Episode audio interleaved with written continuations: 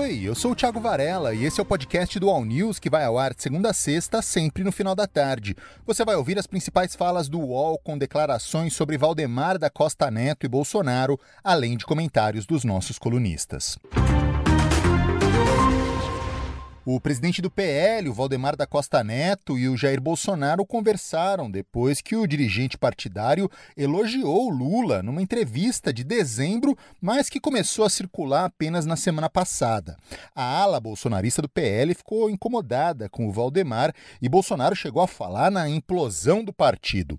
Ao All News, o deputado federal Bibo Nunes, do PL do Rio Grande do Sul, que é bolsonarista, falou sobre o episódio a ala bolsonarista não, não aceitou bem essa comparação com Lula, dizendo que o Lula tem prestígio. A partir do momento que diz que o Lula tem esse prestígio, que eu não vejo prestígio, deixa o presidente Bolsonaro no nível inferior. E se o Lula tivesse tanto prestígio, ele sairia nas ruas.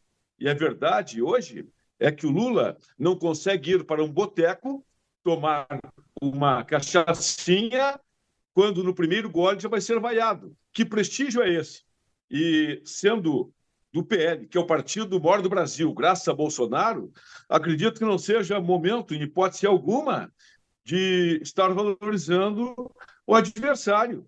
Não respeito o presidente Valdemar, ele disse que foi mal interpretado, mas algumas colocações ali não tem o porquê. E não se compara não compara Lula com Bolsonaro, porque Lula é uma mosca e Bolsonaro é uma águia, e águia não caçam moscas. Não tem comparação. Em popularidade, prestígio, conhecimento, não tem comparação, na minha opinião, e foi desnecessária essa colocação do presidente Valdemar, que eu tenho o maior carinho e respeito, e tenho certeza, se ele fosse convidado a dar entrevista novamente, ele não falaria ou até desistiria da entrevista. Para Josias de Souza, Valdemar faz um jogo duplo para liberar a ala do PL do bolsonarismo. Esse jogo duplo é, serve para o, o, Valdemar liberar é, diretórios do PL que estão assentados ali em redutos é, lulistas para se distanciar do bolsonarismo, para ficar mais à vontade para fazer o jogo eleitoral que for mais conveniente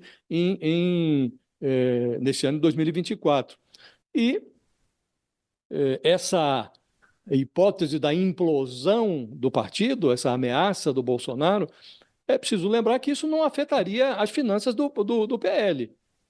É, mesmo que o, o, Bolsonaro saísse do PL chutando a porta, levando consigo toda a ala é, bolsonarista da legenda, a conta que define o tamanho do cofre, o tamanho das arcas, ela continuaria sendo feita com base na bancada eleita em 2022.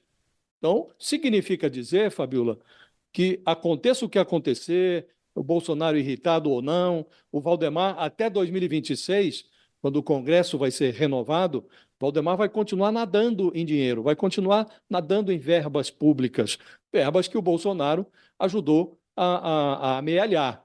Então, esse flerte do Bolsonaro com do Valdemar com o Lula tem método. É, o, o, o Bolsonaro está fazendo esse cálculo de custo-benefício. Ele, como que antevê o risco do Bolsonaro, inclusive, virar uma sentença criminal é, do Supremo antes de se viabilizar como um cabo eleitoral de luxo nas eleições municipais.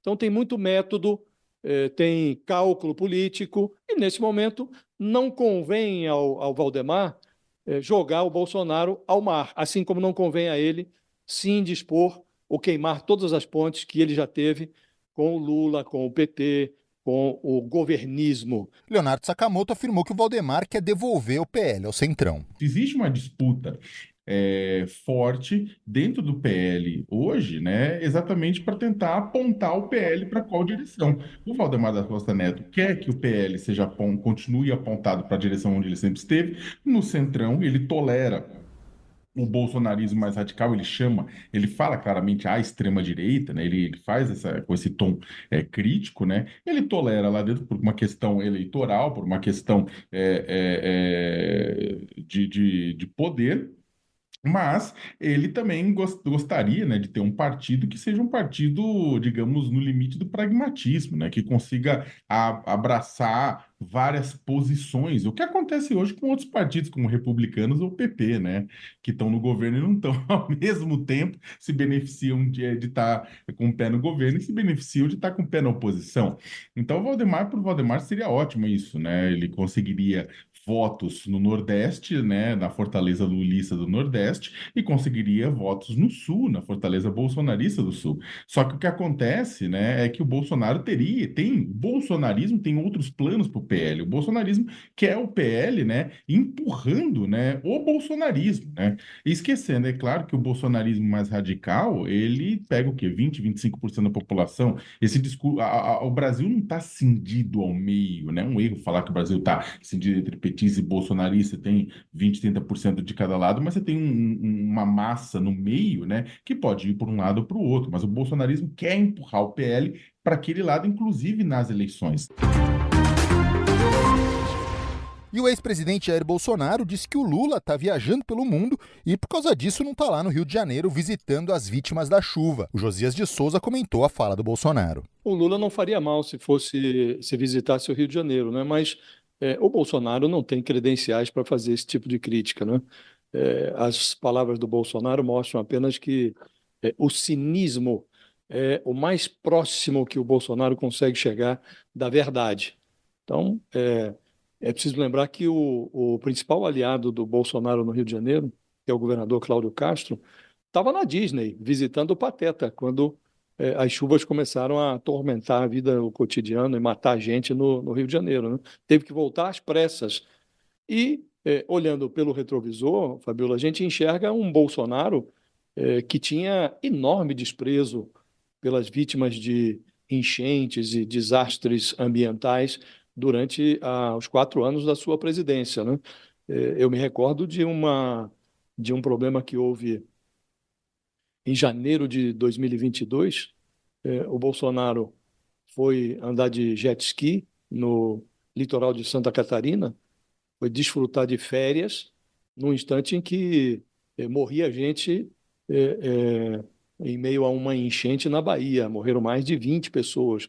E o Bolsonaro deu de ombros, ignorou o problema, ele se exibia nas redes sociais, comendo pizza, andando de jet ski, é, desfrutando das suas férias remuneradas pelo contribuinte. Né? Leonardo Sakamoto também falou sobre esse tema. A crítica que um governante tem que estar no, no local é super válida. Agora, vindo do Bolsonaro, é, desculpa, é, quando eu vi a postagem, eu dei muita risada. Risada sincera mesmo, né? Porque, gente, é inacreditável, né? É, no, no, na hora que, que, de fato, a tragédia atingiu a Bahia, naquele 23 de dezembro, né, matando dezenas de pessoas, o, o Bolsonaro foi, despachou ministros, seriam candidatos a cargos públicos. Não foi qualquer ministro. Foi ministro que seriam candidatos a cargos públicos, a sua maioria, nas eleições do ano seguinte, manteve suas férias. No dia 28 foi fotografado andando de jet ski em São Francisco do Sul. No dia 30 foi ao Beto Carreiro World fazer drifting em carros de corrida. Ou seja, ele foi se divertir e tudo pago pelo cartão corporativo, né? Os sete dias na cidade custaram quase um milhão de reais, né? Enquanto o pessoal estava nos voluntários, estavam arrecadando dinheiro para salvar um sul da Bahia submerso, o Bolsonaro estava torrando dinheiro né? E falando, e vamos lembrar que estamos falando de um presidente que, durante o ápice da pandemia de Covid-19, defendeu que todos vamos morrer um dia e que devemos tocar o barco para frente. O barco não, no caso, o jet ski.